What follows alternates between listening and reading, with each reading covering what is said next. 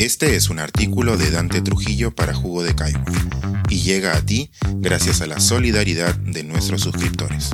Si aún no estás suscrito, puedes hacerlo en www.jugodecaigua.pe. En una ciudad tomada. Este texto llegó a su destino, pero no a su autor. Mi plan era simple, estaba bien organizado, no tenía por qué salir mal. Con bastante anticipación compré un pasaje para venir a Puno. Dos o tres personas me preguntaron qué tenía que hacer aquí justo en diciembre, cuando el sol y el tiempo cálido ponen a Lima más linda. Pero pasa que la curiosidad me llevó a unas lecturas y estas a otras, y sin darme cuenta comencé a interesarme en un viejo suceso traspapelado en los libros de historia. Otra revolución. Y por estos días se cumplen unas efemérides en las que quería estar presente. Hice coordinaciones y tracé un horario por días, cuadradito. Bibliotecas, archivos, entrevistas, visita a tres lugares clave y, con suerte, al final un poco de turismo a orillas del Titicaca. Programé mi regreso el viernes 16. Por nada del mundo me perdería la graduación de mi hija el sábado en la mañana. Es verdad que habían comenzado a prenderse algunas alarmas en el sur del país tras los sucesos de la semana pasada, pero, como es natural, natural en mí, pequé de optimista y de ingenuo. Por si alguien no lo sabe, para llegar a Puno en avión hay que aterrizar en Juliaca. Mi agenda preveía aclimatarme a los casi 4.000 metros de altura y a un frío que, por la noche, llega a los 5 grados. Esta vez me pegó el soroche, desde entonces con un dolor de cabeza bien instalado. Pero los problemas comenzaron de verdad al día siguiente, ya para entonces algunas carreteras locales fueron interrumpidas y el paro se anunciaba bravo. Chau Puno, bibliotecas y demás. Logré, sin embargo, llegar en colectivo y en taxi al más importante de mis destinos. Me recibió una lluvia de aquellas. No había nadie en ese pueblito fantasma que alguna vez fue un escenario del fin del mundo. Tomé fotos, traté de comunicarme con un perro, arranqué la ramita de una queñua que probablemente fue testigo de los hechos que me atañen y enfilé el regreso. No podía dejar de hacer comparaciones y de reconocer que desde hace siglos esta zona ha sido de relegación y abusos, y que a veces sus habitantes se hartan. Para ese instante ya tenía la seguridad de que todo se pondría mal, pero evidentemente no fui el único que lo pensó, porque ya no había cupos ni forma de cambiar el pasaje de regreso a Lima. El Internet en las carreteras altiplánicas no es el mejor, pero la chica más linda del mundo logró comprarme un boleto para el miércoles 14, con salida a la 1.30 de la tarde, por Sky, maldita sea. Pésimo augurio. De regreso en Juliaca, solo me tocaba esperar en otro hostal, más cercano al aeropuerto. El resto del tiempo lo dediqué a caminar un poco, buscar algo de comer, lamer mis heridas, mirar las noticias, sobredosificarme de ibuprofeno y tratar de conciliar el sueño temprano, pues a las seis de la mañana empezaba oficialmente el paro y no habría ni mototaxis que me llevaran al aeropuerto. Me despertó alguien que a esa hora escuchaba a todo volumen Juliana, qué mala eres, qué mala eres, y por supuesto en sueños tararé Juliaca. En fin, la idea de permanecer siete horas en la terminal resultaba el menor de mis inconvenientes. Salí del Hotel California con fe en no volver nunca más.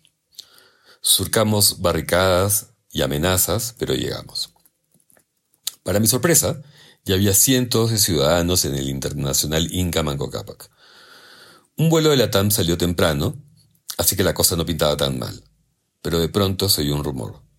Otros cientos de personas se acercaban por la avenida de acceso, pero no eran viajantes. Reinaba una calma chicha, los ilusionados viajeros conversaban y esperaban dentro y fuera de la terminal, en el estacionamiento. Unos fumaban, otros comían, no se tomaban en los jardines. Las arengas aún se oían lejanas, pero todos sabíamos que era cuestión de tiempo para que fueran muchos más los agitadores. La primera acción de al menos una facción de los organizadores del paro consistía en tomar el aeropuerto. Había pocos policías, un pinochito, un portatropas, los suboficiales lucían nerviosos, lo que me parecía bastante natural. Le pregunté a uno, ya tío, que comía unas habitas mientras miraba la masa borrosa que comenzaba a quemar llantas a un par de cuadras de la entrada, por qué no había soldados, si así lo había anunciado la noche previa Manuel Otárola, el ministro de Defensa, que hace pocos días juramentó ante la presidenta Boluarte. Porque todos son unos conches su madres, hermano, me dijo. Todos. Y pasó lo que temíamos. Cientos de exaltados habían llegado hasta el cerco perimétrico de la pista de aterrizaje, causando algunos destrozos antes de ser repelidos por los policías. Eso bastó para echar abajo las últimas esperanzas de los casi pasajeros, pues pronto se anunció por megáfono la cancelación de vuelos y el cierre del aeropuerto. El cuadro era de verdad dramático. Gente de paso, viejos, niños, señoras que suplicaban en Aymara, personas que venían caminando desde kilómetros de distancia, los que estaban muy cargados de maletas y bultos, los que iban a perder la conexión, los gringos varados que no entendían nada. Mucha gente pobre y rabiosa que buscaba una solución que nadie ahí podía darles. En medio de todo, como siempre, pude ver escenas de empatía y solidaridad que, por lo menos, ayudan a pasar el mal trago. Me reconocí un privilegiado, casi con culpa.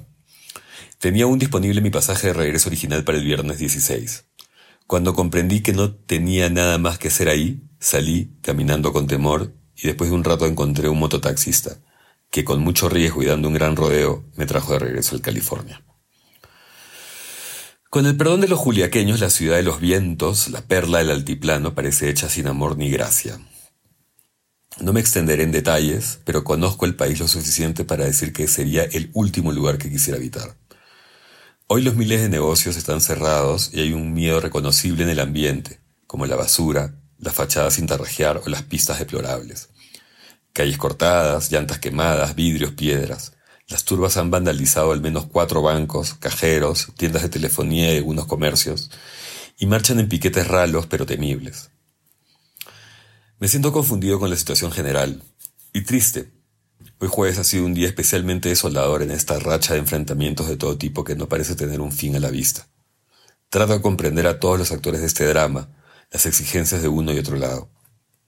El Perú arde, y nadie ha querido verlo, y está furioso, harto. Yo también quiero que se larguen todos, pero sé que exigir cosas inviables nos puede traer personajes y problemas aún peores en el corto plazo. Hombres muertos, adolescentes muertos, represión y también convoys de truanes venidos del Braem. Todo se volvió más difícil de digerir cuando me enteré del bebé que sufría una cardiopatía y que falleció porque la ambulancia no pudo abrirse paso en la Panamericana. Acaba de llegarme un aviso de la TAM. El aeropuerto sigue cerrado, nadie es capaz de dar una información clara y mi vuelo del viernes, el día que se publica este texto, ha sido cancelado. No llegaré a la graduación de mi hija. Más bien seguiré aquí, quién sabe cuánto, sufriendo mi pesadilla pequeño burguesa mientras el país bulle y sangra. Ahora voy a enviar este texto escrito a trancazos. Acaban de decretar toque de queda aquí, desde las ocho de la noche, pero creo que empieza mañana. Y si no, da igual. Yo me apertrecharé y saldré a buscar comida y más desinflamantes. Pensar, escribir, editar, grabar, coordinar, publicar y promover este y todos nuestros artículos en este podcast cuesta y nosotros los entregamos sin cobrar. Contribuye en www.jugodecaigua.pe barra suscríbete y de paso espía como suscriptor nuestras reuniones editoriales.